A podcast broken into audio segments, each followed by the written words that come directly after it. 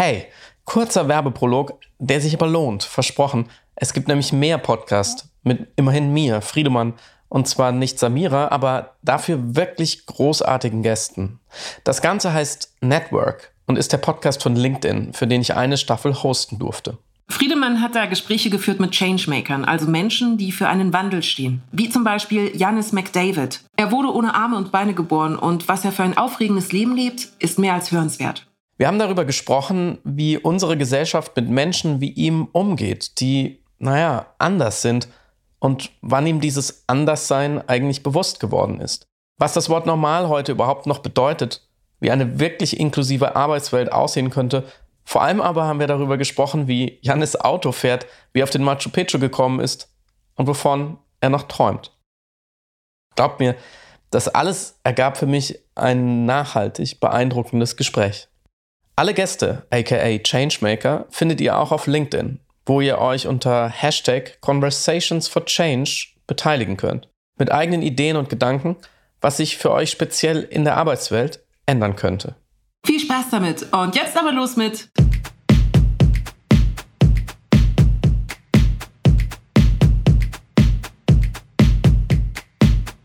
Du hörst Piratensender Powerplay.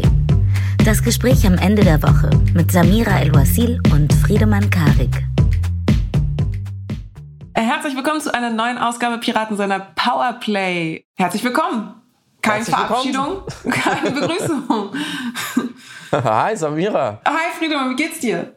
Ich Fantastisch. Ich habe mich gefragt, wie es dir geht. Ja, stimmt. Mir geht's äh, ziemlich gut wieder. Ich bin, glaube ich, wieder komplett hergestellt. Und wie geht's dir? Fantastisch ebenso. Ich kann äh, nur mit fabelhaft antworten. Ich glaube, wir hatten noch nie so einen Ad-Hoc-Einstieg. Wie, was, worüber sprechen wir heute? Ja, worüber sprechen wir heute? Hauptsache, du hast den Farbfilm eingelegt. Das ist das Wichtigste. ähm, wir sprechen heute über ein großes Thema und ein kleineres Thema, oder? Also wir haben letzte Woche ja schon die Impfpflicht, die kommen könnte, wird anbesprochen und uns schon ein bisschen für unsere Verhältnisse nur ein bisschen dazu verhalten. Mhm. Und ich glaube, es lohnt sich, das heute nochmal im genauesten in der Extended Version auseinander zu definieren. Wie kommt man darauf, Menschen vorschreiben zu wollen, was sie sich für eine Spritze geben lassen wollen? Warum, unter welchen Umständen ist es legitim auf den verschiedensten Ebenen? Hm, warum klappt es nicht ohne, finde ich, ist immer noch mhm. die allerwichtigste Frage. Ähm, und wie könnte sie aussehen und wie fühlen wir uns dabei und was denken wir dazu? Das ist, glaube ich, das eine große Thema. Und das andere ist äh, tatsächlich vielleicht am Ende noch kurz, ähm, weil es passt zum Abschied, unsere scheidende Kanzlerin. Ja, ein großes Chancen Adieu. und Risiken. Angela Was Merkel. hinterlässt sie? Wie geht sie? Welche Songs werden dabei gespielt? Welche Psychologie ist dahinter? Sehr, sehr wichtig. Ja, sehr gut. Mm, zum Anfang dieser Folge habe ich eine Frage an dich. Die mhm. ist jetzt spontan durch unser Vorgespräch entstanden.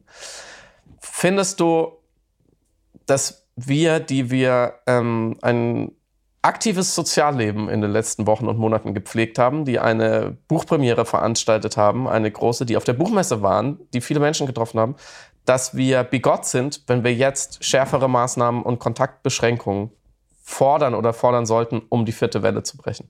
Mm, das führt uns ja zurück allgemein zur Diskussion, wie viel Eigenverantwortlichkeit kann man von uns als Bürgerinnen erwarten wie mhm. viel Verantwortung trägt die Regierung zum Herstellen von Umständen, die bedingen, dass sich die Pandemie nicht ausbreitet? Also welche Funktion mhm. hat der Staat im Schutz der BürgerInnen? Und das Dritte ist, inwiefern empfinden wir es als performativen Widerspruch, äh, uns auf eine Art zu verhalten, die für unser Wissen und Gewissen zu dem Zeitpunkt äh, vertretbar ist, in dem Moment, wo wir es leben. Mhm. Äh, und dann quasi rückwirkend oder in der Rückschau feststellen müssen, auch das ist vielleicht treibend gewesen oder problematisch. Ich glaube, um deine Frage sehr konkret zu beantworten, da die aktuellen Zahlen des RKI nach wie vor belegen, dass die treibendste Wirkung ähm, von, den, mhm. von der Gruppe der Ungeimpften in der Bevölkerung ausgeht. Äh, und ich nach meinem Wissen weiß, dass ich mich so gut es geht an Abstandsregeln gehalten habe oder an äh, Testungen oder mich in Situationen begeben habe, wo ich davon ausgehen konnte, dass die Personen alle geimpft sind oder dass eben eine Testung erfolgt und vorgelegt worden ist, meine ich, dass da kein performativer Widerspruch da ist. Aber ich habe mhm. das Gefühl, ich muss da noch ein, Ast ein kleines Sternchen dran setzen, eine Asterisk vielleicht, um mir eine ähm, argumentative Hintertür offen zu halten. Wie ist das bei dir? Hm, ich stimme dir zu. Natürlich sieht es auf den ersten Blick so aus, auch ein bisschen nach, ja, die können sich's ja leisten, weil die sitzen dann nachher in ihren schönen Wohnungen ähm, mhm. und, und arbeiten ihre schönen Jobs weiter und gucken raus und draußen können die Leute nicht mehr ihren ganz alltäglichen banalen ähm, Dingen nachgehen. Also sozusagen die, die, die, Leute wie wir fordern Maßnahmen, deren Schaden wir ungleich weniger tragen müssen. Mm, ich würde auch als erstes argumentieren, also ich glaube, als erstes würde ich feststellen, dass wir im Vergleich zu einer der vorigen Wellen nicht so offensiv nach dem Lockdown geschrien haben. Zumindest mhm. in meinem Verständnis. Ist nicht so mit Petitionen und sowas. Ist auch eine andere Situation. Und tatsächlich ist ja dieses Schlagwort von der Pandemie der Ungeimpften ähm, kursiert. Und Christian Drosten hat auch natürlich zu Recht gesagt, es stimmt nicht. Es sind auch viele Geimpfte infiziert durch die Impfdurchbrüche. Mm, aber es ist eine äh, Krankenhauskrise der Ungeimpften, weil mhm irgendwo zwischen 70 und 90 Prozent der Menschen, die auf Intensivstationen liegen und vor allem auch der Menschen, die dort lange liegen und die äh, wirklich extrem heftige Betreuung brauchen und dann auch sterben, sind nun mal ungeimpfte. Ähm, und wären alle, also ne, wie, wie könnte man das Problem beenden, wären, hätten wir 95, 99 Prozent Impfquote, dann mhm. da sind sich ja alle einig, dann bräuchten wir definitiv keinen Lockdown. Vielleicht auch bräuchten wir vielleicht auch gar keine Maßnahmen mehr, vielleicht wirklich nur noch Masken, ähm, äh, so die sogenannten AHA-Regeln. Vielleicht auch nicht mal mehr die. Also, wer weiß, aber wir würden über ein ganz anderes Maßnahmen-Set sprechen, die für alle auf jeden Fall verträglich wären und wo es auch mit den sozialen Ungerechtigkeiten, ähm, die, die würden sich da nicht so krass reproduzieren. Ähm, und alle, alle wären mehr oder weniger einverstanden. Insofern ist es schon eine nicht eine Pandemie der Ungeimpften, eine, aber eine Pandemie-Problematik der Ungeimpften. Die Pandemie mhm. ginge weiter, aber sie wäre lange nicht so problematisch, ähm, wenn es nicht so viele Ungeimpfte gäbe. Und äh, insofern würde ich, würde ich dir zustimmen und das führt uns ja auch schon zu dem großen Thema. Ist es legitim, ist es legitimer, als einen, zum Beispiel einen Lockdown zu fordern oder, oder härtere Kontaktbeschränkungen, wie auch immer die aussehen? Ist es dann legitimer, eine Impfpflicht zu fordern, weil die das Problem potenziell an der Wurzel packt, mhm. eigentlich im wahrsten Sinne des Wortes, ne, im menschlichen Körper, nicht außenrum, im Sozialleben. Mhm. Ähm, und diese Pandemie wirklich, wenn nicht beenden, so doch auf ein so verträgliches Level hieven kann, dass man eben all diese harten Maßnahmen mit all ihren heftigen sozialen, psychologischen Kollateralschäden nicht mehr haben müsste. Ergibt sich also aus ähm, dieser Problematik auch gerade auch der sozialen Ungleichverteilung der Last nicht schon wieder ein Argument für die Impfpflicht? Mhm. Fragezeichen. Oder um mhm. es anders zu formulieren, liebe Samira, zweite Frage für heute. Ähm, der Bundestag soll ja jetzt ohne Fraktionszwang über die Impfpflicht abstimmen. Das ist jetzt so ungefähr die politische Marschroute äh, der, der Ampelkoalition, um das Ganze nicht zu so einem äh, Projekt der Koalition und der drei, drei Parteien zu machen, ähm, was gerade für die FDP gewisse ähm, Schwierigkeiten mit sich brächte, weil die immer sehr stark gegen Maßnahmen und auch gegen die Impfpflicht gesprochen haben. Viele andere auch, Klammer auf, Klammer zu, sondern um auch der Bevölkerung zu zeigen, da sitzen hunderte gewählte VolksvertreterInnen und jeder kann alle Argumente sich anschauen und am Ende wird es eine Mehrheit für die Impfpflicht geben. Damit gibt man ihr natürlich eine ganz andere parlamentarisch repräsentative Legitimation. Deswegen meine Frage, wenn du im Bundestag säßest, was wir mhm. alle, glaube ich, begrüßen würden, Wobei, dann könntest du vielleicht diesen Podcast nicht mehr machen und keine Texte mehr schreiben. Insofern, wenn du in einer sehr, sehr wichtigen Funktion im Bundestag säßest, wie würdest du abstimmen? Ich glaube, ich muss dazu ausholen, weil ich das nicht mit Ja oder Nein beantworten kann. Es ist so schwierig, weil ich sehr viel auch in letzter Zeit über Meinungsänderung, Haltungsänderung, Einstellungsänderung mhm. nachgedacht habe, was ja drei tatsächlich unterschiedliche Härtegrade sind, sozusagen einer inneren Positionierung zu einem Sachverhalt. Mhm. Und ähm, wie man auf Grundlage neuer Erkenntnisse, einer neuen Datenlage, aber auch einfach eigener Überlegungen äh, und einer sich festzurunden Situation seine Position doch äh, neu verhandeln muss. Äh, und mhm. ab wann man einen Wortbruch mit sich selber oder einen Integritätsbruch mit sich selber an den Tag legt, wenn man eben seine Einstellung ändert. Mhm. Und ich war so lange gegen eine Impfpflicht tatsächlich aus ähm, grundsätzlichen oder prinzipiellen Überlegungen, gar nicht ähm, gegen die Praktikabilität oder die Umsetzbarkeit oder auch nicht, äh, da, nicht, nicht darüber gewahr sein, wie sinnvoll es im Rahmen der aktuellen Lage wäre, eigentlich, wie einfach es auch schlussendlich wäre. Es wäre eine Lösung, die ähm, viele, viele Probleme auf einmal mitlösen würde. Und du hast gerade auch implizit die Gerechtigkeit angesprochen. Also es ist vielleicht fast sogar eine fairere Maßnahme, die äh, dann ähm, alle mehr oder weniger gleichberechtigt behandeln würde in dem Moment, äh, lösen würde. Ähm, dennoch war ich, war ich, und die Vergangenheitsform deutet es vielleicht schon an, immer gegen die Impfpflicht. Und ich spüre innerhalb des Diskurses, der die Debatten, die wir führen, aber auch auf Grundlage der Situation, die wir gerade haben, dass ich immer mehr für eine Impfpflicht bin, mhm. aber nicht aus Überzeugtheit heraus, weil ich den Wunsch einer Person auf Unversehrtheit des eigenen Körpers nach wie vor unbedingt respektieren möchte, es aber ähm, im Rahmen des Gemeinwohls doch abwägen muss und merke, dass ich das nicht mehr 100% verteidigen kann vor der aktuellen äh, Sachlage, vor der aktuellen Situation mit unseren Erkenntnissen. Ähm, und dennoch fühle ich mich innerlich, ganz ehrlich, wie eine, eine, eine Datenlagen-Opportunistin. Wenn das Sinn ergibt. Ähm, was seltsam ist, weil eigentlich sollte es einfacher sein, eine Einstellungsänderung auf Grundlage neuer Erkenntnisse hinzukriegen. Es sollte fluider sein. Äh, man sollte es auch transparenter machen können dürfen eigentlich, dass man gesagt hat, okay, ich habe meine Meinung zu etwas geändert. Und interessant finde ich tatsächlich auch Christian Lindners Positionierung auch öffentlich diesbezüglich, weil es, glaube ich, für unter den PolitikerInnen für ihn mitunter am schwersten ist, sagen zu müssen, bekunden zu müssen, ich werde aller Voraussicht nach für eine Impfpflicht stimmen oder ich bin jetzt mhm. tendenziell für eine Impfpflicht. Für viel mehrere Politiker, die natürlich eine Impfpflicht im letzten Jahr ausgeschlossen haben, aber für ihn ganz besonders als Vertreter eben liberaler, individueller, freiheitlicher ähm, Werte, die das eben auch aus ideologischen Gründen ablehnen mussten. That being said, aus Gründen der Pragmatik würde ich dafür stimmen aus Gründen der Einstellungsänderung würde ich dafür stimmen.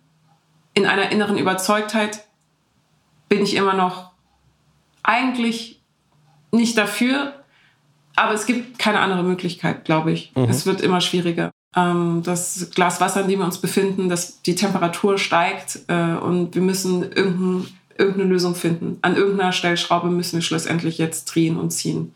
Ähm, mhm. Alternativ wird ja besprochen Lockdown eben für Ungeimpfte, 2G plus. Äh, und all diese Maßnahmen, man merkt, es sind im Grunde genommen der Versuch, einen eigentlichen Lockdown zu verhindern oder auch eine Impfpflicht zu umgehen, aber laufen in der Konsequenz, in der Praktikabilität und dem, was mhm. es in der Realität für die Personen eigentlich bedeutet, genau auf dasselbe hinaus. Sie können nicht mehr in bestimmte Orte, außer vielleicht im Supermarkt, sie können nicht mehr Teil des sozialen Lebens haben. Ähm, und dann finde ich tatsächlich zu sagen, dann sind einfach alle geimpft und wir haben diese Situationen, die irgendwie irgendeine Form von, in Anführungszeichen, Normalität während einer Pandemie an den Tag äh, erlaubt, äh, immer noch humaner, als dann zu sagen, okay, ein Teil der Gruppe wird jetzt äh, bitte gebeten, daheim zu bleiben zum Schutz aller anderen. Mhm. Was aber auch nur eine ethische Abwägung ist. Schlussendlich ist das Ergebnis in der Umsetzung, in der Praktikabilität fast ähnlich. Und das führt mich natürlich zu dir und der Frage, wie stehst du zur Impfpflicht und wie würdest du abstimmen? Ich finde, das hast du sehr schön differenziert. Das als erstes Mal. Als zweites habe ich relativ wenig Mitleid mit Christian Lindner, möchte ich an der Stelle anfügen. Verstehe aber natürlich den, den Konflikt, in dem äh, PolitikerInnen wie er sind. Genau deswegen, damit diese Leute gesichtswahrend aus der Nummer raus können, will hm. man ja diese Abstimmung und glaubt, und das lässt sich ja vorher organisieren, dass man sowieso so eine stabile Mehrheit hat, weil zum Beispiel die Union auch ähm, in großen Teilen für die Impfpflicht stimmen könnte, dass genug AkteurInnen, die prominent gegen die Impfpflicht gesprochen haben, sich enthalten können oder sogar dagegen stimmen können. Mhm. Mir fällt dazu vielleicht auch als Vorgriff auf unser zweites Thema heute Angela Merkels Abstimmungsverhalten bei der ähm, Ehe für alle ein, mhm. Ähm, die sie lange verhindert hat, ähm, sei es auch nur durch, ja, wie soll man sagen, Nichtbewegen in der Sache. Und als dann klar war, dass sie kommen wird und dass es eine Mehrheit im Bundestag dafür gibt, hat sie nach ihrer bisherigen Überzeugung ihre Haltungsänderung nicht abstimmt wiedergegeben, sondern hat dagegen gestimmt. Mhm. Ähm, obwohl sie auch wusste, dass ihre Stimme keinen Unterschied macht. Sie hätte also auch opportunistisch sagen können, ah, jetzt bin ich also auch dafür. Ähm, aber dann hätte sie natürlich die Jahrzehnte ihres politischen Wirkens auch verraten auf eine Art. Mhm. Und ähm, mhm. genau um das zu ermöglichen, dass äh, alle ähm, konsistent ähm, aus, aus dem Haus, äh, aus dem Hohen Haus wieder rausgehen, gibt es vielleicht wünschenswerterweise diese Abstimmung. Und wenn ich abstimmen dürfte, ich glaube, du hast schon 80, 90 Prozent meiner Überlegungen ähm, geleistet. Ich finde, es lohnt sich nochmal ganz genau ein, zwei Sachen zu differenzieren, auch wenn es auf den ersten Blick so ein bisschen erbsenzählerig sich anfühlt. Aber das Erste ist ja, was du auch schon genannt hast, das äh, im Grundgesetz festgeschriebene Recht auf körperliche Unversehrtheit. Das steht in Artikel 2 unseres Grundgesetzes. Jeder hat das Recht auf Leben und körperliche Unversehrtheit. Und eine Spritze mit einer Arznei oder einem Impfstoff gehört ganz sicher und zweifelsohne da rein. Jetzt ist es in einer pandemischen Situation so, und das ist, glaube ich, Grundlage unserer Haltungs- oder Meinungsänderungen, die wir in den letzten anderthalb, zwei Jahren durchmachen mussten, auch gezwungenermaßen. Jetzt ist es in einer pandemischen Situation so, dass die körperliche Unversehrtheit nicht rein individuell gedacht werden kann, sondern mhm. immer auch kollektiv. Das ist erstmal ein Schritt, den man machen muss. Ich glaube, den machen gerade sehr viele Leute. Ich musste den auch erst machen. Um es ganz konkret zu machen, wenn ich gleich vom Auto überfahren werde und ich werde in ein Krankenhaus eingeliefert, das schon überlastet ist in seinen Intensiv- und Operationskapazitäten, in einem der deutschen Hotspots, dann wird sehr genau geschaut, was man macht. Dann habe ich schon eine deutlich schlechtere Chance auf meine körperliche Gesundung und damit auch auf meine körperliche Unversehrtheit zu einem zukünftigen Zeitpunkt mehr, als wenn es keine Pandemie gäbe oder als mhm. wäre die Pandemie schon in diesem unproblematischen Zustand, den wir vorher besprochen haben, wenn alle geimpft wären. Das heißt, solche Notfälle oder grundsätzliche Kapazitäten, die, die viel zitierten aufgeschobenen Operationen, zum Beispiel Krebsoperationen, die gerade nicht getätigt werden können wegen ungeimpften Corona-Patienten, die die Intensivkapazitäten, und da muss man so deutlich sein, einfach verstopfen und die auch oft genug, die Artikel hat man jetzt auch gelesen, es bereuen und in dem Moment, wo sie intubiert werden, sagen, können Sie mich jetzt noch impfen? Also mhm. Leute, die äh, tatsächlich anscheinend einfach nicht aus gefestigt ideologisch religiösen oder sonstigen Gründen sich nicht geimpft haben lassen, sondern es einfach nicht ernst genommen haben und sofort umfallen, wenn es für sie ernst wird die mhm. gefährden die körperliche Unversehrtheit vieler, vieler anderer. Das heißt, meine Freiheit berührt in einer Gesellschaft, das, den Satz, der ist so banal und so Kindergarten, mhm. selbstverständlich, aber man muss ihn immer wieder sagen, meine Freiheit berührt in einer Gesellschaft immer die Freiheit der anderen. Immer, immer, immer, immer. Es gibt keine Ausnahme von dieser Regel. Seit der Sesshaftwerdung und seit wir uns nicht mehr nomadisch aus dem Weg gehen, ist Freiheit immer verschränkt.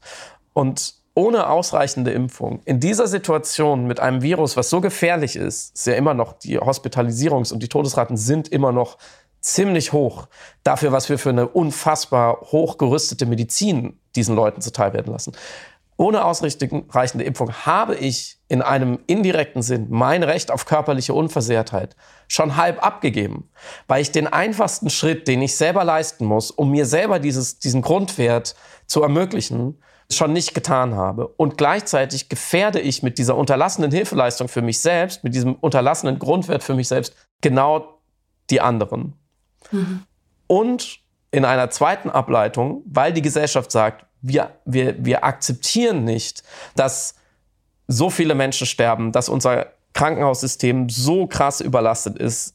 Deswegen müssen wir dann Kontaktbeschränkungen, 2G, 3G und vielleicht sogar Lockdowns einführen, Schulenschließungen und so weiter, was alles enorme gesellschaftliche Kollateralschäden nach sich führt. Das brauchen wir gar nicht diskutieren. Das ist furchtbar für ganz viele Menschen, nicht zuletzt für Kinder.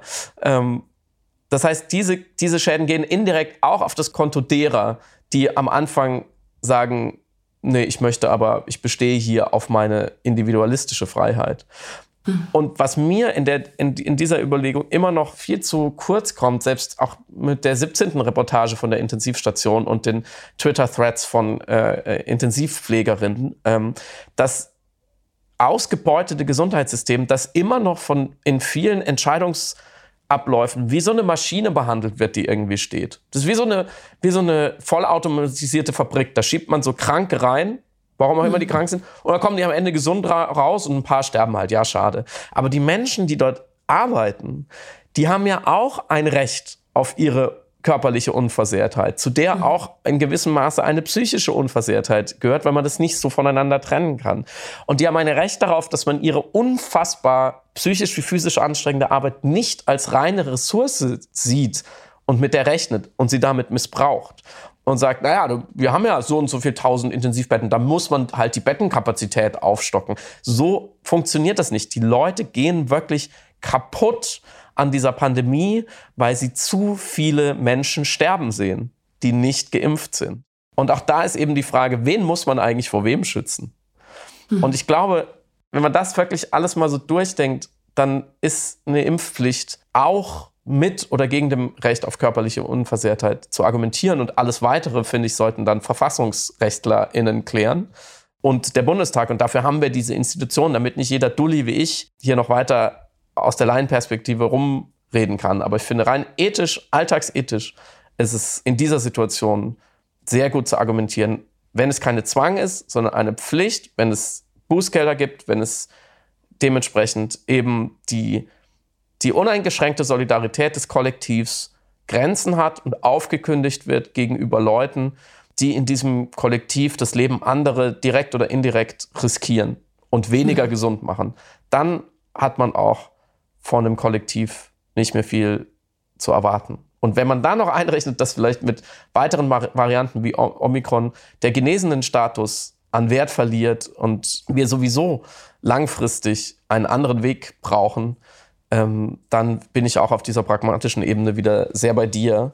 Sage, es geht nicht um die vierte Welle, auch wenn der ein oder andere FDP-Politiker darauf abstellt. Es geht um die fünfte, sechste, siebte Welle und was sie mit mhm. dieser Gesellschaft macht. Und das müssen wir unbedingt verhindern unbedingt. Ich glaube, was das auch so schwierig macht, auch in, äh, und es klang, nicht schwierig ist das falsche Wort, aber in der Aushandlung manchmal so uneindeutig ist, dass eben verschiedene Denkmodelle und Umsetzungsmodelle die ganze Zeit am Kollidieren sind. Also wenn du sagst, dass es natürlich auch verfassungsrechtlich ausgehandelt werden muss, dann muss man natürlich auch auf ethischer Ebene äh, darüber nachdenken. Und wir haben aber trotzdem realpolitische eine realpolitische Situation, die sich dazu verhalten muss. Und gerade in ethischen Überlegungen sehnt man sich so nach Universalien. Man sucht sich, äh, man, man sagt, das Recht gilt immer und unbestritten und uneingeschränkt, weil sonst kann es kein universales Recht sein, äh, mhm. in äh, der Situation zu leben. Das Recht auf Unversehrtheit muss immer stehen, sonst wäre es ja kein Grundrecht. Ähm, und jetzt müssen wir aber die ganze Zeit, äh, so fühlt es sich an. Es ist nicht der Fall, weil du kannst es auch philosophisch ähm, verargumentieren, aber es fühlt sich immer an, als würde man realpolitische Kompromisse machen an etwas, was eigentlich wie so ein mhm. universaler Pfeiler der Menschenrechte stehen müsste, unberüttelbar. Äh, und ich glaube, das ist was, ähm, was, was für eine, für eine Unsicherheit auch sorgt oder für eine Unentschlossenheit oder eben den Wunsch, das so vehement verteidigen zu wollen. Entweder ist es ein Recht oder ist es kein Recht. Warum, warum muss das jetzt dann nochmal ausgehandelt werden? Und ich glaube, wir haben schon einen sehr großen Freiheitsdiskurs gehabt, den haben wir auch im Podcast die ganze Zeit ähm, auch selbst äh, besprochen und abgebildet. Und du hast mich auf etwas gebracht in deinen Ausführungen, dass es ja nicht einmal um den Freiheitsbegriff geht, sondern um das Recht darauf, einfach unversehrt leben zu dürfen. Mhm. Und das ist das, was wir die ganze Zeit besprechen. Also wie koexistieren wir auf eine Art, die relational ist, die, wie du es gerade so schön gesagt hast, verschränkt stattfindet äh, und die uns als Individuum respektiert, aber eben auch das Recht des anderen unversehrt existieren zu dürfen. Und das ist genau das, was die ganze Zeit jetzt wie eine Währung äh, verhandelt wird auf eine seltsame mhm. Art und Weise, als hätte man ein Punktekonto und äh, muss jetzt tatsächlich oder auf einem Abakus hin und her mhm. schieben, in welchen Umständen, in welchen sozialen Umständen, professionellen Umständen, ökonomischen Umständen hat diese Person eben genauso ein Anrecht wie eine andere Person, mhm. unversehrt leben zu dürfen. Äh, da muss man eben die persönliche Überzeugtheit einer ungeimpften Person oder eine Person, die es nicht in, ernst genug genommen hat, eben ähm, in irgendeiner Form aufrichten können dürfen mit der intensiven Arbeitssituation einer Person aus Gesundheitsberufen sozusagen. So fühlt es sich an, so ist es ja nicht, aber so fühlt es sich an, als würde man das gerade irgendwie äh, aufwickeln. Und dann kommt man immer wieder in utilitaristische Überlegungen. Also im Grunde mhm. genommen, ähm, was ist die pragmatischste Lösung? Was ist die mehrheitlichste Lösung? Wie, was ist die Stimme der Majorität, was ja eine Demokratie sein sollte? Die Herrschaft der Mehrheit, die aber auch die Stimmen der Minderheit berücksichtigt, weil das eben eine Demokratie auszeichnet, wie sie auch mit ihren äh, Minderheitenmeinungen umgeht ähm, bis zu dem Zeitpunkt, wo diese dann wiederum nicht mehr sozialverträglich sind, äh, mhm. weil sie in irgendeiner Form die Demokratie angreifen oder die Gesellschaft, in der sie versuchen zu leben. Und ich glaube, das ist, was mich auch so selber eben die ganze Zeit in dieses innere Flimmern bringt und Oszillieren. Weil einerseits erscheint es mir sehr selbstverständlich, wir wollen einfach alle gut überleben und leben und leben dürfen und Menschen, wie du sagst, nicht zerfasern, weder in den Gesundheitsberufen noch auch zum Beispiel Ausbildungsberufe oder alle ähm, Personen und Arbeitsgruppen, die gerade ganz besonders massiv äh, von der Pandemie betroffen sind, äh, Eltern, Alleinerziehende, mhm. Einkommensschwache und wollen gleichzeitig so unbedingt berücksichtigen, dass, dass alle sich in diesem demokratischen Gefüge sozusagen als BürgerInnen ähm, selber wahrnehmen und gesehen fühlen in irgendeiner Form mit ihren demokratischen Rechten und Grundwerten, die aber eben, wie gesagt, auch Pflichten bedingen. Und vielleicht ist das auch ein zweites Problem. Also das erste, dass es nicht mal um nur die Freiheit geht, sondern das Recht, unversehrt leben zu dürfen und lebenswert leben zu dürfen in der Gesellschaft und koexistieren zu können. Und das zweite, dass wir immer wieder vergessen, dass das Ganze eben nicht nur mit rein Rechten erfolgt, sondern auch mit Pflichten.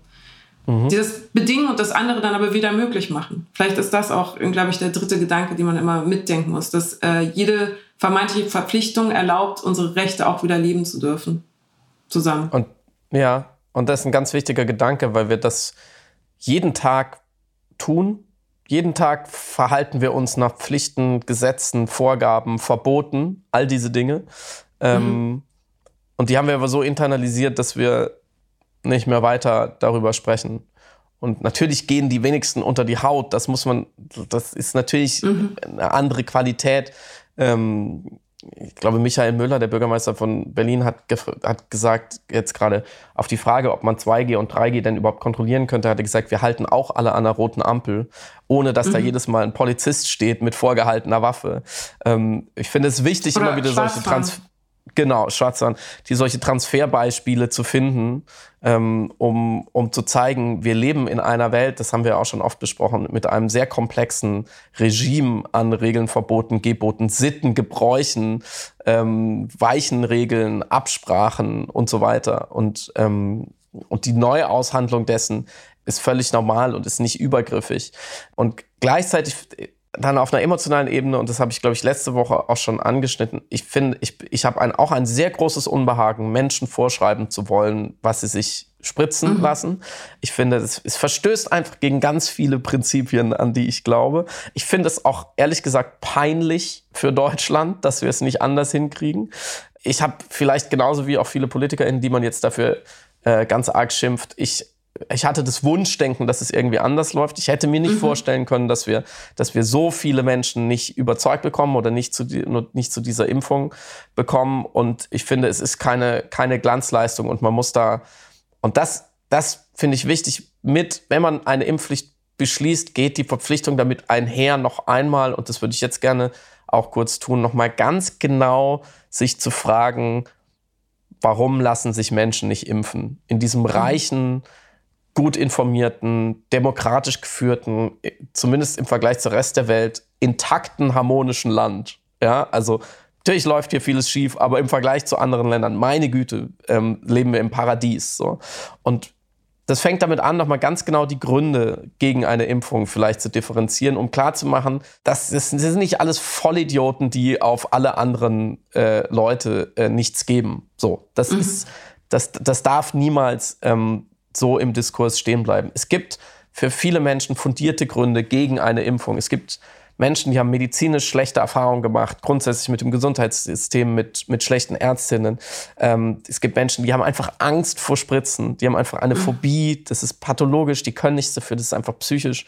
Es gibt Leute, die haben einfach in, in ihrer Biografie oder in ihrer Familie vielleicht mit, gerade mit Krankheit, schlechte Erfahrungen gemacht, die sind traumatisiert. Es gibt Leute, die hatten heftige Impfreaktionen bei anderen Impfungen, vielleicht als Kinder.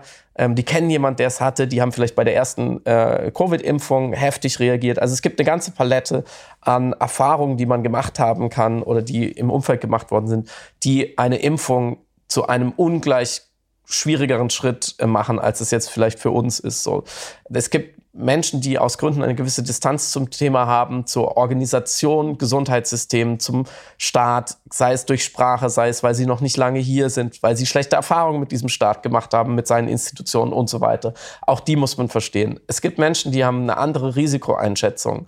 Die haben ein viel größeres Unbehagen gegenüber der Impfung als gegenüber dem Virus und das ist auch erstmal so legitim. So, jeder mhm. darf für sein Leben sein Risiko so betrachten. Da kommt das viel zitierte Bauchgefühl her. Ähm, es gibt Leute, die haben Vorbehalte gegenüber Gentechnik und diese Impfung ist ja im weitesten Sinne des Wortes Gentechnik. Die haben vielleicht noch nicht verstanden, wie sicher das eigentlich ist.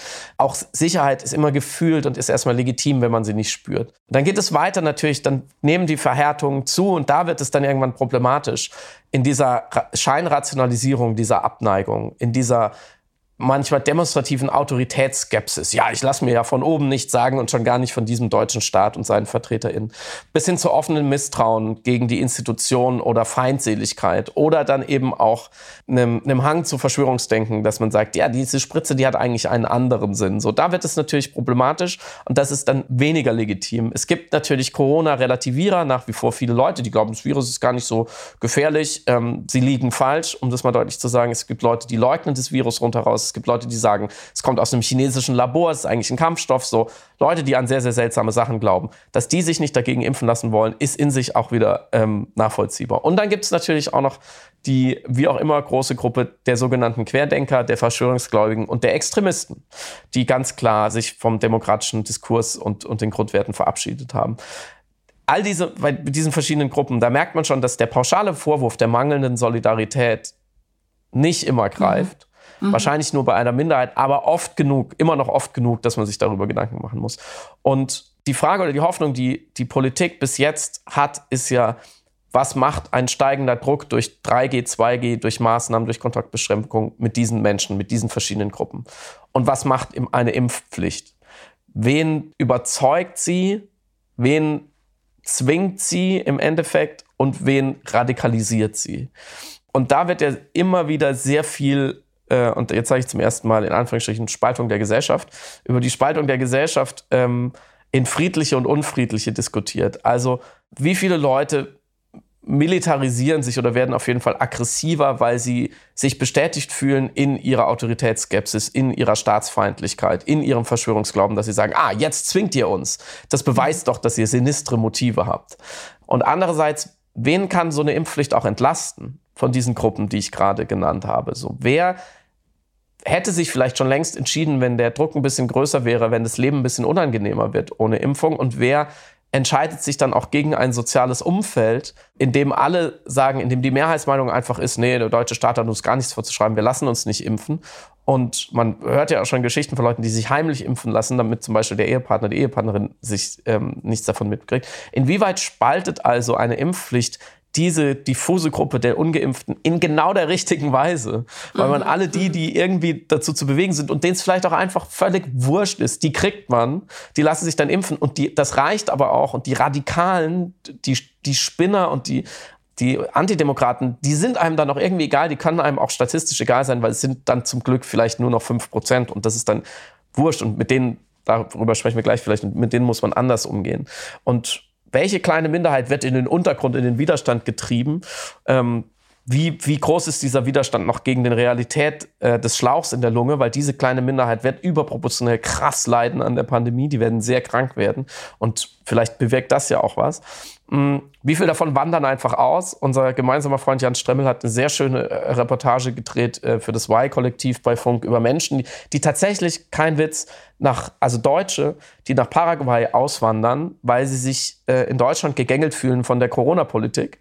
ähm, Jan hat den schönen Satz dazu gesagt, das sind oft Menschen, die Demokratie als Wellness ansehen. Der Staat soll bitte ihnen sozusagen immer die beste Behandlung verpassen. Sie wollen aber nichts dafür tun.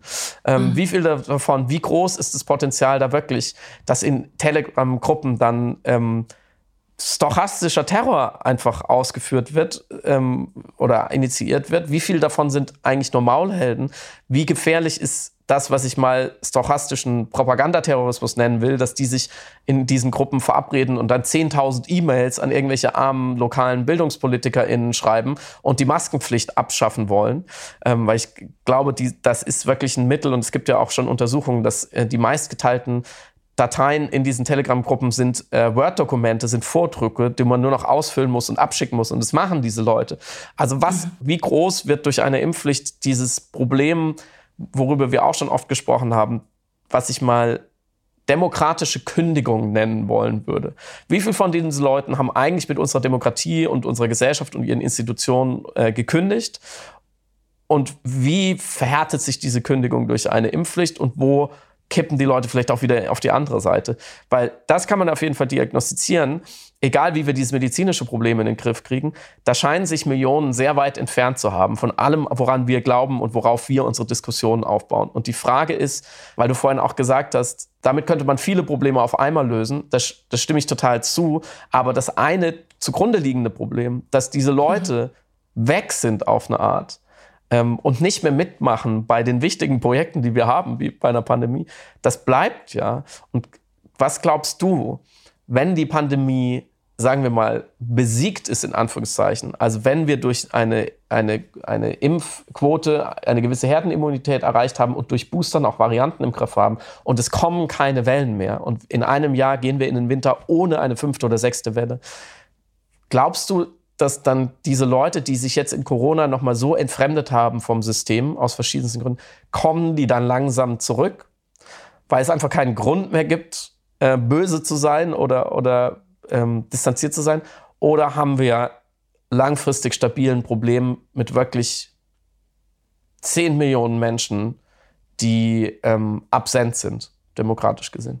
Ich glaube, die Zahl ist ein bisschen kleiner, genau auf Grundlage der Auffächerung, die du gerade gemacht hast. Dieser eben sind 12 Millionen, glaube ich, um die es geht. Ähm, und da kann ich nur mit Statistik antworten, beziehungsweise demokratietheoretischer Statistik, dass wir immer diesen harten Kern von fünf bis zehn Prozent verlorenen, Demokratie verlorenen haben in jeder demokratisch orientierten oder organisierten Gesellschaft.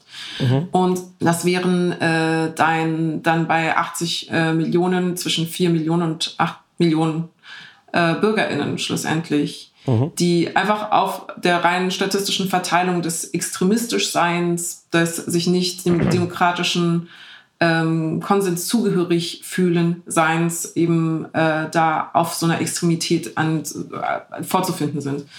Mm, und die kriegst du aus verschiedenen Gründen, also sowohl äh, was die Demografie angeht, Persönlichkeitsstruktur, politische und ideologische Grundhaltung insgesamt, auch ähm, Gesellschaftskonformitäten, ähm, wie, also wie Verträglichkeitsmomente. Es ist auch wirklich unterschiedlich verteilt, wie Menschen gut eigentlich in Gruppen und Kollektiven und wie gesagt in Gesamtgesellschaften funktionieren.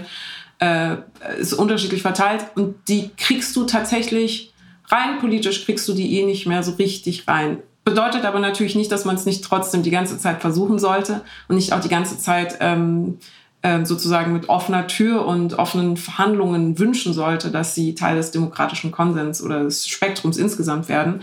Aber wie gesagt, durch äh, auch zum Beispiel Pegida, ähm, auch äh, bestimmte Wahlentscheidungen, was die AfD angeht, ähm, Sekten sind zum Beispiel auch so ein Phänomen, die in dieses Spektrum reinfallen. Anarchisten äh, wiederum, die ich gar nicht äh, in die Nähe von Pegida oder AfD setzen möchte, sondern einfach die sich komplett äh, wie Eremiten aus der Gesellschaft rausziehen wollen, sind einfach Teil dieser Gruppierung, dieser statistisch festen Größe.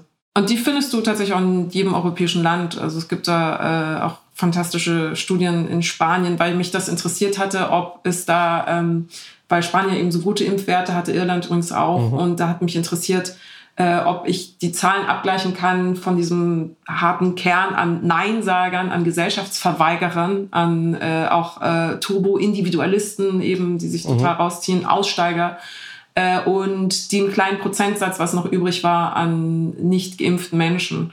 Äh, hat sich nicht gedeckt, weil es einfach unterschiedliche Demografien waren, aber da in der Lektüre habe ich dann festgestellt, okay, diese, diesen harten Kern gibt es in jeder Gesellschaft. Ist super unbefriedigend, weil das ja so bedeutet, deal with it oder ja, ist halt so, muss man mit leben, ist aber einfach soziologisch gesprochen tatsächlich eher so. Aber natürlich möchte ich auch auf meinem äh, Demokratieschiff sozusagen alle Menschen äh, in einem großen Regenbogen äh, gemeinschaftlichen, äh, des gemeinschaftlichen Wertesystems willkommen heißen. Und um jetzt nochmal ganz konkret deine Frage zu beantworten, äh, werden, werden, wird es vielleicht weniger dann sein, sozusagen, wenn tatsächlich äh, sich die pandemische Lage ein bisschen stabilisiert und vielleicht die nächsten Wellen do, dann doch ausbleiben sollten. Jein, wie gesagt, die Menschen, die rein körperlich oder emotional ähm, sich verhalten oder auf Grundlage anderer Beweggründe eben Teil der, der nicht geimpften Gruppe sind, werden vermutlich natürlich sich dann dazu, wie soll ich sagen, wieder ähm, verträglich verhalten können, weil es keinen Konflikt mehr, keinen ideologischen oder keinen emotionalen Konflikt mehr gibt mit dem, was die Gesellschaft mhm. von ihnen möchte als Anforderung und von dem, was sie zu leisten bereit sind oder von dem, was sie zu leisten bereit, äh, was sie könnten, leisten können. Und den anderen harten Kern die werden dann wieder anfangen, in Telegram-Gruppen versuchen, die Pegida aufleben zu lassen, aber ich weiß es nicht. Irgendwas anderes finden, irgendeine andere mhm. Verschwörungstheorie dann hinterherjagen. Glaubst du denn, also diese fünf bis zehn Prozent, die, der, das stimme ich total zu, die sind ja belegbar und die, normalerweise spricht man über die äh, im Kontext von ähm, extremistischen Einstellungen, meistens Rechtsextremismus so in mhm. Deutschland. Mhm. So, ne, das ist eine ganz, das ist ganz ähm, äh, offensichtlich, man hat in Deutschland immer und man wird wahrscheinlich auf absehbare Zeit immer fünf bis zehn Prozent haben, grob, die rechtsextrem denken oder sehr offen sind für gewisse Teile dieses Denken, äh, protofaschistische äh, Ideologien und so weiter. Okay. Meine, meine Sorge hinsichtlich der Pandemie ist, oder die Beobachtung ist ja, dass da eine zweite Gruppe dazugekommen ist, weswegen mhm. es auch gerade so viele sind, ähm, und die sich natürlich ein Stück weit überschneiden, aber als auch sehr viele Leute diese demokratische Kündigung jetzt situativ hinsichtlich Corona zumindest emotional durchgeführt haben, die überhaupt nicht vorher in diesen fünf bis zehn Prozent zu finden waren. Mhm. Sondern dass da mhm. eine neue, sehr schwer zu greifende Bevölkerungsgruppe, also zumindest mit üblichen soziologischen Instrumenten und Kategorien sehr schwer zu greifende Gruppe ist, weil sie so quer durch durch die Gesellschaft geht und weil es eben nicht der rechte Rand ist, der sich dann mal ausdehnt oder anschlussfähiger wird oder dann gibt es eine Querfront zu, den, zu gewissen Linken oder wie auch immer, sondern es ist, es ist eine ganz seltsame Melange und ich kam darauf, ähm, und die habe ich ja schon mal erzählt, aber ähm, ich wollte es hier auf jeden Fall nochmal besprechen. Ich kam darauf tatsächlich durch ein Telefonat mit meiner Mutter, äh, die als, als äh, Königin des Dialogs und der Empathie auch wirklich mit extrem schwierigen Fällen umgehen kann ähm, mhm. und schon öfters ja, so ein bisschen Problemadoption durchgeführt hat, sozusagen von Menschen, die gerade an einem nicht so guten Ort in ihrem Leben waren oder ähm, Probleme hatten. Und sie hat mir berichtet von zwei komplett unerreichbaren ImpfgegnerInnen, mit denen sie zuletzt sprach. Und sie war ziemlich ratlos, trotz großer Zugewandtheit in beiden Fällen. Und mit einer Person hat sie auch schon jahrelang, also verbindet sie etwas und die andere Person ist, ist eher so eine Bekanntschaft, aber auch da mit großer Sympathie und, und, und auch vielen Gemeinsamkeiten. Und wir haben darüber diskutiert und sie sagte, diese Leute sind völlig gefestigt, die werden sich nicht impfen lassen und die würden dafür ins Gefängnis gehen. Zumindest sagen sie es. Ich, wär, ich, ich finde, da ist immer vorsichtig, weil natürlich in dem Fall ist vielleicht die Aussage, ich würde ins Gefängnis gehen, schon das Wichtigste. Und mhm. ich würde mal sagen, mal abwarten, gib den Leuten mal eine saftige Geldstrafe, so dann, dann besinnen sich dann doch sehr, sehr viele Deutsche gerade ähm, mit ihrer Überzeugung. Aber trotzdem, es ist ja schon schlimm genug so. Und ich glaube, jeder und jeder hat inzwischen solche Begegnungen. Ich weiß nicht, wie es euch äh, geht, liebe Pauis zu Hause, aber ich, inzwischen habe ich das Gefühl, jeder kennt schon ein, zwei, wenn nicht sogar mehr dieser Menschen, die überhaupt nicht, das sind keine, müssen gar keine Nazis sein und die sind überhaupt nicht böse oder renitent, aber die einfach sagen, nein, bis hierhin und nicht weiter. Ich finde das so falsch und äh, dann schere ich lieber aus dem gesamten Kollektiv aus, als da mitzumachen. Und ich glaube, dass da unter der Spitze von ein paar 10.000, vielleicht 100.000 wirklich ähm, vielleicht auch zu militarisierenden Querdenker, DemonstrantInnen, also die Leute, die Rabatts machen auf der Straße und Polizisten und Presse angreifen. Unter dieser Spitze, die man so sehr gut sieht, wächst ein gigantischer Eisberg oder ist schon ein gigantischer Eisberg herangewachsen von Leuten, die mit anderen Einstellungen und ähm, mit einem anderen psychischen Habitus, aber dennoch wie gesagt, sich sehr weit weg äh, von, unser, von unserem Kollektiv und der Demokratie entfernt haben. Und ich glaube, wir brauchen da schleunigst einen ganz anderen großen Diskurs, großen Diskurs, wie man mit denen umgeht. Weil ich glaube, wenn, wenn die nicht mitmachen, werden wir in einer anderen Situation ohne ihre Hilfe wieder ein Problem kriegen. Und sei es jetzt nicht die Corona, vielleicht ist es die Corona-Pandemie, hoffentlich nicht, aber sei es an anderen Stellen. Wir brauchen mhm. die einfach. Wir brauchen die Nazis nicht und die Rechtsextremen nicht, aber wir brauchen alle anderen dafür. Umso mehr mhm. brauchen, müssen wir bei diesem Schiff gucken, dass der Regenbogen alle unterstimmt. Und was mir völlig fehlt, ist bis jetzt ein politisch breit unterstützter, wissenschaftlich abgesicherter, durchgeführter, ausgreifend finanzierter, professioneller Diskurs dazu.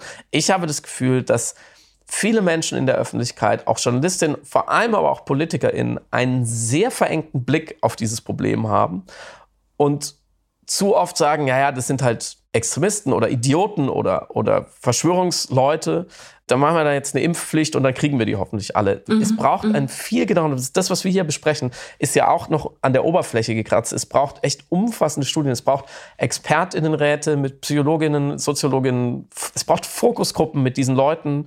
Es braucht Online-Tools. Es braucht Apps, die müssen erstmal, die brauchen Hilfe. Es braucht Evaluation von diesen ganzen Anstrengungen. Es braucht wirklich den ganzen Instrumentenkasten für diese psychische Verirrung, die um sich greift und die, glaube ich, eine Gesellschaft echt vor große Probleme stellen kann. Weil eins muss der Ampel doch klar sein und hoffentlich klar sein, den klügeren Leuten dort. Wenn man diese Pandemie nicht in den Griff kriegt, hat man ein Riesenproblem für die ganze Legislaturperiode. Und wenn man die Pandemie jetzt mhm. mit einer Pflicht in den, in den Griff kriegt, dann hat man ja nichts gewonnen auf einer psychologisch-Demokratie-Ebene. Wenn man diese VerweigererInnen dessen gerade nicht für sich wieder gewinnt und für, für den ganzen, das ganze Konzept Staat und Demokratie, dann hat man wirklich auf, auf 20 Jahre ein Problem und dann kommt das Klimathema und dann drehen wieder die nächsten Leute zu. Man muss diese, diese kollektive Psychose, die man, wie man es fast schon nennen kann, dass die Leute lieber sich völlig gegen die Realität wenden, als weiter mitzumachen bei was, was ihnen nicht behagt, die muss man adressieren und die muss man erforschen. Weil wenn man wie die Vorgängerregierung bei solchen Phänomenen einfach mit so ein bisschen Thoughts and Prayers ähm, mhm. äh, die Radikalisierung abwartet und dann ballert einer um sich und dann sind alle ganz betroffen. Dafür sind es viel zu viel, zu viel, zu viele Menschen. Mhm. Und ich hoffe, dass das jemand, dass das irgendjemand realisiert, was da gerade passiert. Darf ich äh, fragen, hat denn deine Mutter die, das würde ich genau jetzt am Beispiel äh, der beiden besprochenen Damen machen, hat deine Mutter denn erfragt, was genau die Gründe sind? Außer ich will es nicht machen. Ja. Ja, Natürlich, ja. Ja, aber was waren die Gründe? Ich glaube, die wurden ja, die wurden ja auch ungefragt mitgeteilt, aber ja, ähm, natürlich. Soweit ich weiß, war es genau dieses Unbehagen oder Angst gegenüber einem körperlichen Eingriff von außen. Mhm. Gedankenstrich, dass das sehr oft passiert, dass wir alle als Kinder geimpft wurden und dass es sehr wichtig ist für unsere kollektive Gesundheit, spielt keine Rolle. Das wird, das ist genau der Teil der Realität, der eben nicht geltend gelassen wird sondern es ist in diesem Moment ad hoc eine Spritze, die man nicht will. Und mhm. ähm, es ist eine, eine von vielen Maßnahmen, die man nicht gut findet, in einem Kontext, der einem sehr unbehaglich ist. Und mhm. dann ist Schluss. Okay, das sind ja zwei, also weil ich finde das höchst spannend, weil es mich auch umtreibt und genau wie du sagst, ähm, jeder kennt jemanden, der zumindest jemanden kennt, der einfach auch sehr auch rational argumentiert, das eben für sich ausschließt. Und ich höre und verstehe die Gründe, aber zum Beispiel in diesem Fall ist das Grundprinzip, was hier angegriffen wird, der Staat hat mir keinen körperlichen Eingriff zu befehlen. Das hat er einfach nicht zu tun. Und das ist in der Sache auch korrekt. Und jetzt frage ich mich, ist es, geht es dann aber um ein antiautoritäres Moment, also die Souveränität als Citoyen, als Bürgerin aufrechtzuerhalten durch diesen Akt, über aber die eigene Gesundheit hinaus, die ja auch davon dann betroffen ist? Oder aber mhm. geht es grundsätzlich um die körperliche Unversehrtheit? Und dann müsste man ja dagegen argumentieren und sagen, jede Form von zum Beispiel operativer Eingriff, muss nicht mal eine Impfung sein, gilt ja schon rein rechtlich und juristisch als Körperverletzung, die aber durch den Patienten, durch die Patientin legitimiert wird. Das musst du ja vorher auch gestatten, den Arzt äh, oder die Ärztin, die dich behandelt, ähm, diese Körperverletzung an dir vornehmen zu dürfen für eine darauffolgende Genesung. Das heißt, das ist ja schon ein, ein Gedankengang, den man als einfach Patientin, Alltagspatientin, mhm. jetzt ganz unideologisch gesprochen und im Alltag äh, krank sein, äh, schon als Transferleistung vollbracht hat. Dass ich irgendwo hingehe, ja. jemand äh, schneidet mich auf, verletzt mich buchstäblich äh, und ich nehme das aber hin, weil ich dann mir darüber gewahr bin, dass daraufhin dann eine äh, Genesung von was auch immer erfolgt. Ja. Und warum das äh, dann in dem Moment, wo dann aber gesagt wird, aber wenn es staatlich eben indiziert oder ähm, staatlich organisiert wird, dann möchte ich das nicht mehr, weil dann empfinde ich die Körperverletzung nur noch rein als Körperverletzung und nicht mehr als äh, etwas, das mich heilt oder was mich schützt oder was auch immer, was medizinisch in irgendeiner Form Vorteil verschafft. Ja. Und da frage ich mich, was ist dann in diese Transferleistung, wo ist plötzlich die Weiche, die umgestellt wird? Wo ist, wo ist dieser, diese Delle im Teppich, die da nicht weggeklopft werden kann? Äh, und dann komme ich immer wieder, es ist ein antiautoritäres Moment. Ich möchte mir nicht von dem Staat befehlen lassen, das zu tun. Das heißt, diese Erkenntnis muss ja dann aus irgendeinem Grund medizinisch freiwillig erfolgen. Und warum ist diese dann aber wiederum nicht erfolgt? Weil ja. die Fakten sind ja da, die Argumente sind da. Und das sind auch immer total äh, kluge, intelligente, reflektierte Menschen, die sich alles durchgelesen haben. Und dann bleibt am Ende immer nur äh, Angst und Protest. Und an diese beiden Momente komme ich dann zum Beispiel argumentativ auch nicht ran, respektiere aber die Angst, die du niemandem absprechen kannst. Du kannst niemanden äh, in sein, also du kannst niemanden seine Gefühle wegquatschen. Wenn die so, ja. du hast sie gerade eben erwähnt, wenn die Angst da ist, dann ist sie subjektiv auch da. Äh, und dann bleibt nur noch der Protest. Und da bin ich dann auch 100% bei dir. Woher kommt er? Warum ist er da? Warum ist da eine Anti-Haltung oder ein Misstrauen, ein Argwohn einfach dem, nicht Staat als solches, aber der Regierung und den demokratischen Prozess als solches da. Wo ist, wo ist der plötzlich da? Und dann bleibt nur noch als Quintessenz, wir haben eine Krisensituation. Wir hatten jetzt, wir haben eine Situation gesamtgesellschaftlich, die wir zu unseren Lebzeiten noch nie in der Form hatten. Die Krisensituation macht plötzlich Sachen auch virulent und salient, die in, Gefühle, die man in Bezug eben auf die Gesellschaft, das Kollektiv, die Regierung, den Staat, die Politiker, die vorher vielleicht nicht sichtbar waren, nicht spürbar und die werden jetzt wahnsinnig wie kristallisiert, arbeiten sich raus. Ähm, ansonsten habe ich auch keine Antworten. Ne? Und ich fände natürlich den Ansatz, den du gerade angesprochen hast, sehr, sehr weise und notwendig. Vor allem es täte Not, das eben auf professioneller Ebene, sozialpsychologisch vor allem irgendwie zu ergründen. Soziologisch, psychologisch und sozialpsychologisch, was ja drei Disziplinen sind.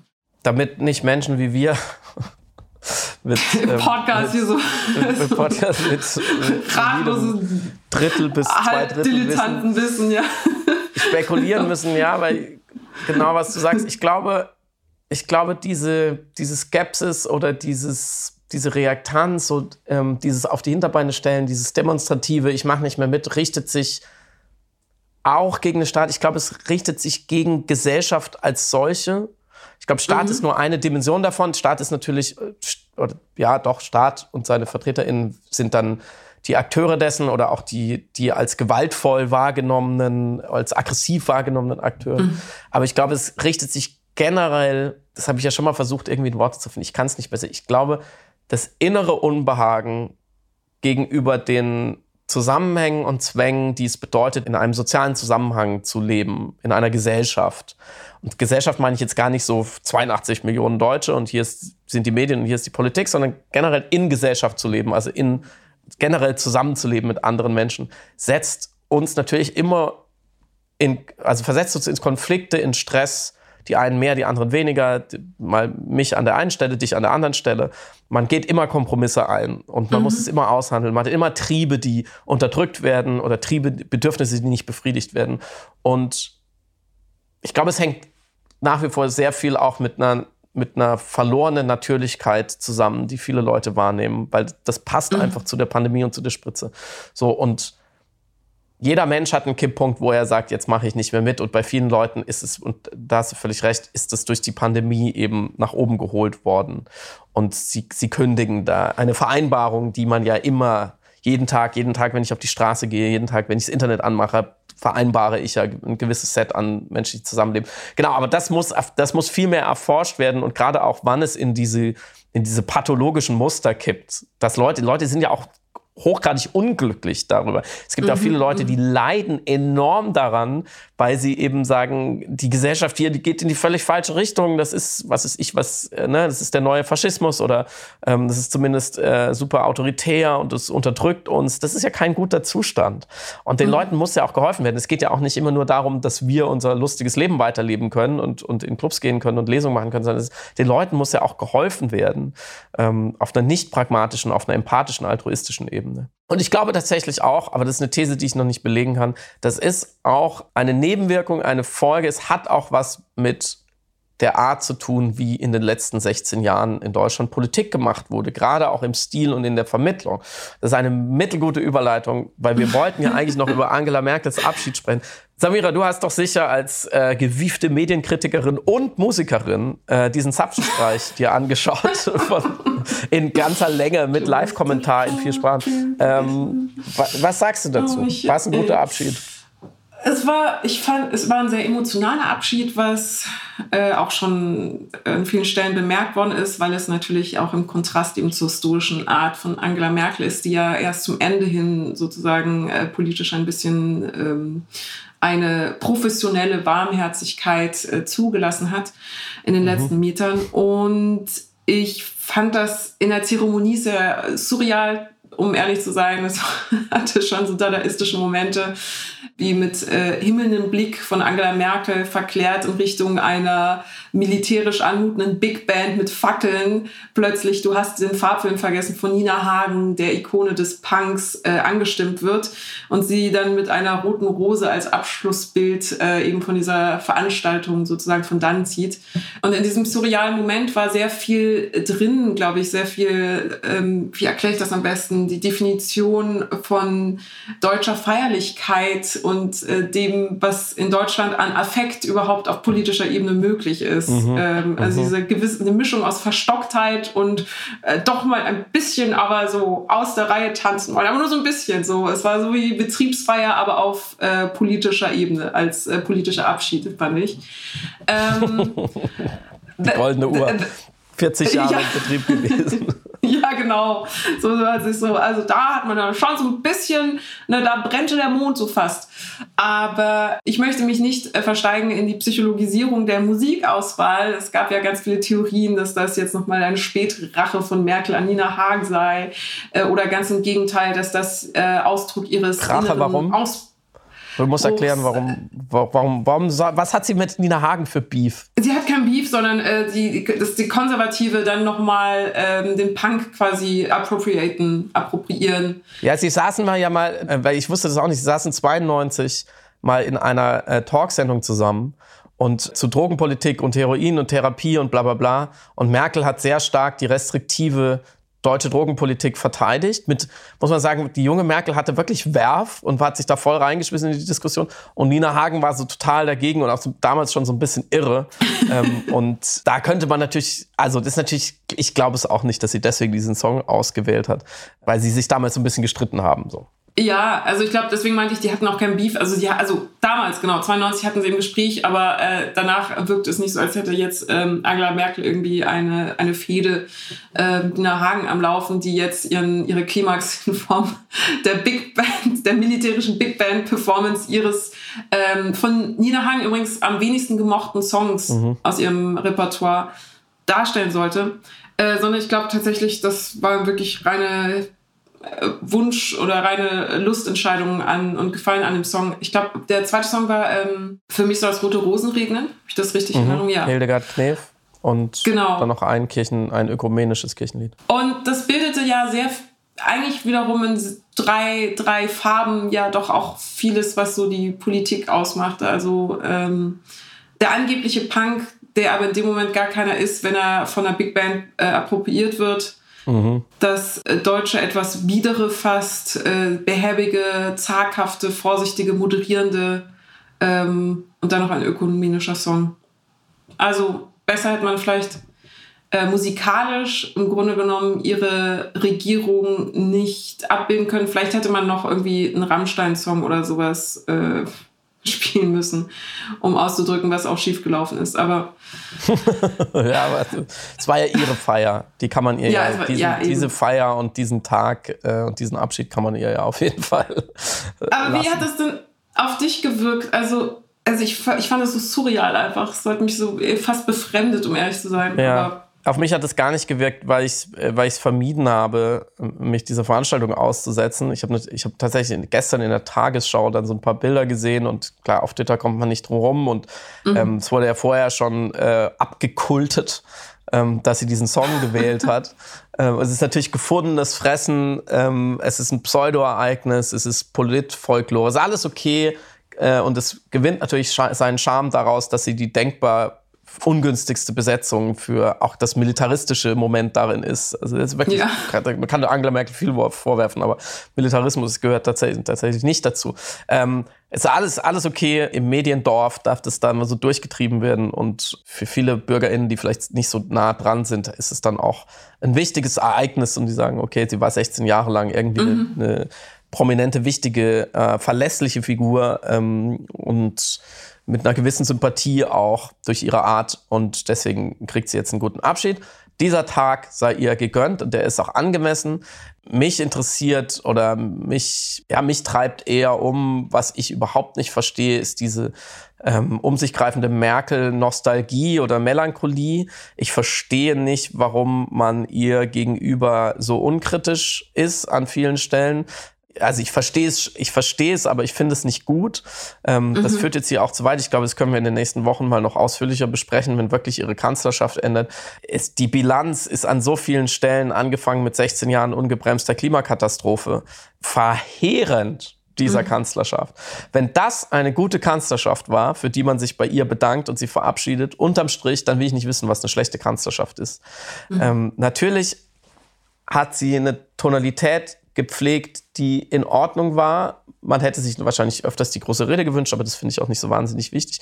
Sie hat uns vor allem in Ruhe gelassen. Sie war sehr selten peinlich oder unangenehm. Solche Geschichten wie mit der Ehe für alle, wo man sagt, oh, da hat sie sich aber irgendwie musste sich quasi ihre Meinung ändern oder hat sich öffentlich nicht so gut äh, präsentiert. Das ist wirklich sehr selten in 16 Jahren. Also, solange einem bewusst ist, dass man jetzt eine Oberfläche feiert und mhm. eine reine Tonalität und nicht eine Politik und schon gar nicht die Auswirkungen dieser Politik, es ist völlig okay. Natürlich hätte niemand Lust gehabt auf einen dieser narzisstisch gekränkten Männer, die dann bei ihrer äh, Verabschiedung weinen, weil sie von sich selbst so ergriffen sind und die uns 16 mhm. Jahre lang ihr Ego auf die politische Bühne äh, hieven und es dann gestreichelt bekommen wollen. Natürlich. Das möchte man nicht und ich glaube, da kann man froh sein, dass, dass wir das nicht hatten. Aber waren ihre Ergebnisse so viel besser? Das ist eine andere Diskussion, äh, die sehr genau geführt werden muss. Jemand hat auf Twitter, weil ich das auch da geäußert habe, mir geantwortet, ja, mit so einem zweiten Kohl sinngemäß wäre doch alles noch viel schlechter geworden. Is it though? ja, ich denke da immer noch drüber nach, denn mhm. ich weiß es nicht. Kann natürlich niemand wissen, weil es Spekulation ist. Ich weiß es nicht. Was ich aber weiß, ist, das darf doch nicht der Maßstab unserer Bewertung mhm. einer eines, äh, nicht einer Politikerin, sondern ihres Werkes sein, ihres Wirkens. Und das kleinere Übel Merkel, wenn man so nennen will, hat in diesem Fall sehr viel Übel verursacht. Mhm. Und ich glaube tatsächlich, um nur ein Beispiel Klima zu sein, um jetzt äh, Rechtsextremismus, Rassismus, äh, tote Geflüchtete an EU-Außengrenzen Zehntausende, ähm, äh, wachsende soziale Ungleichheit, eine stabile Kinderarmut von 20 Prozent. Das will ich alles gar nicht erwähnen hier. Bleiben wir nur bei, beim Klima. Ich glaube, es ist ein Symptom unserer immensen kollektiven Verdrängungsleistung hinsichtlich der Klimakatastrophe, dass Merkel so beliebt ist. Weil wenn uns klar wäre, was in den 16 Jahren versäumt wurde, wie viel schon für immer zerstört wurde, irreversibel kaputt gemacht wurde und wie viel Schlechtes für viele Menschen auf der Welt, für Milliarden Menschen auf der Welt ab jetzt durch Klimaerwärmung passiert, egal wie wir das Ruder noch rumreißen, wenn uns das wirklich bewusst wäre, dann wäre Merkel garantiert nicht so beliebt und würde nicht so aus dem Amt souffliert werden. Weil dafür trägt sie von allen PolitikerInnen in der, in der Geschichte der Bundesrepublik die größte Verantwortung. oft wurde sie gelobt dafür, dass sie als Physikerin das Problem intellektuell komplett durchdrungen und verstanden hat, in seiner ganzen Gravitas. Dennoch steht sie für eine Politik der Ausbremsung aller echten Klimaschutzmaßnahmen, 16 verlorene Jahre lang. Ähm, und das ist das, woran ich denke, wenn ich ihre mhm. Verabschiedung sehe, leider. Und ich würde es mir auch anders wünschen. Ähm, aber ich kann da nicht so versöhnlich, äh, zärtlich äh, ihr Goodbye sagen. Mhm. Egal welches Lied sie sich zum Abschied wünscht. Ja, ich finde das auch äh, in der Entpolitisierung äh, fast ein bisschen gefährlich oder zumindest sagen wir mal problematisch. Gefährlich ist vielleicht zu groß, aber sehr, sehr problematisch in der Berichterstattung vor allem. Auf persönlicher Ebene, ne, wenn wir das irgendwie in sozialen Medien diskutieren, ist das ja nochmal ein anderer Sachverhalt, weil ähm, Gerade eben Rituale, Verabschiedungen, äh, so Inszenierungen, Performances bieten natürlich immer Material, da kommentiert zu werden. Also im Grunde genommen geht's ja dann auch nur um reaktives äh, Anschauen sozusagen. Wir reagieren alle auf einen Inhalt, der uns angeboten wird, ein mhm. politisches Theater, das uns angeboten wird. Und dann machen wir das, was Menschen halt mit den Inhalten machen. Sie mhm. remediatisieren sie. Das ist total normal. Äh, was ich ja eben problematisch finde, ist, wenn aber auf äh, publizistischer Ebene, also in der Journalistik, journalistischen Sphäre dann äh, diese, diese Verklärtheit, dieses, ach, so äh, ähm, mit, der, mit der Faust so die Schulter anstupsenderweise eben äh, eine politische Figur in der Art noch ähm, zärtlich behandelt wird, gelikost mhm. wird sozusagen. Das ist, äh, das steht erstens der journalistischen Sphäre nicht und zweitens ist das nicht ihre Aufgabe, eben ähm, dieses ein bisschen äh, augenzwinkernde äh, Goodbye sagen mit zu übernehmen, was in sozialen Netzwerken eben so als Ton rumorte. Das ganz klare Medienkritik. Keine Entpolitisierung, auch nicht beim Abschied. Auch da müssen Journalistinnen eben journalistisch bleiben können dürfen. Ein zärtlicher Abschied wird aber jetzt uns zuteil und allen, die uns zugehört haben. Das dürfen wir. Ja. Ähm, vielen Dank fürs Zuhören. Ich habe tatsächlich einen spontanen äh, Buchtipp, weil äh, du mich nochmal drauf gebracht hast, dass äh, ein, eines der von der Militärkapelle getuteter Song von Hildegard Knef war, die, glaube ich, unsere mhm. Generation eben nur noch für so, für mich soll es rote Rosen regnen, für so ähm, ganz alte Schlager sozusagen erkennt. Die Hildegard Knef war so viel mehr und ich wusste davon nichts. Ich bin über seltsame Umwege äh, zu ihrer Autobiografie gelangt, die den fantastischen Titel trägt, Der geschenkte Gaul. Allein dafür muss man dieses Buch lesen. Und ich äh, habe es angefangen und ähm, das erste Kapitel, da schreibt sie über ihren Großvater. Und das ist so unfassbar grandios, wie diese Frau schreibt. Und über eine Kindheit ähm, im Dritten Reich, im sogenannten, und dann später über ihre Karriere und über dieses kaputte, verquaste, brutale Deutschland, aber mit so einem warmen Humor. Ich empfehle euch allen von Hildegard Knef ihre Autobiografie Der geschenkte Gaul. Das wollte ich zum Schluss noch sagen. Und damit schönes Wochenende. Äh, dann gebe ich noch nur kurz im äh, Schatten dieser wunderschönen Empfehlung noch eine Musikempfehlung raus, Unbedingt. Äh, die in dieselbe Richtung gehen könnte, nämlich das Werk Schaffen und Oeuvre von Inge Brandenburg. Und wer Inge Brandenburg nicht kennt, der googelt sie jetzt einfach mal und schaut sich ein paar Videos von ihr an und hört sich ein paar Songs von ihr an und schaut mal, was ihre Lebensgeschichte ist. Ist auch sehr eng verwoben mit äh, vielen Sachen, die wir heute auch besprochen haben in der Ausgabe. Genau. Cool. das mache ich jetzt. Happy Weekend. Bis dann. Ciao. Bis dann. Ciao.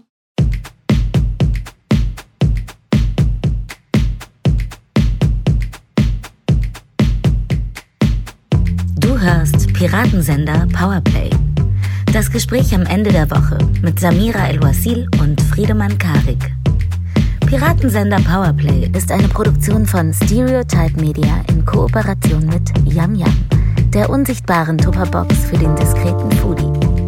Du möchtest Yam Yam zwei Wochen lang kostenlos testen? Abonniere diesen Podcast überall und gewinne gutes Korma. Bon Appetit!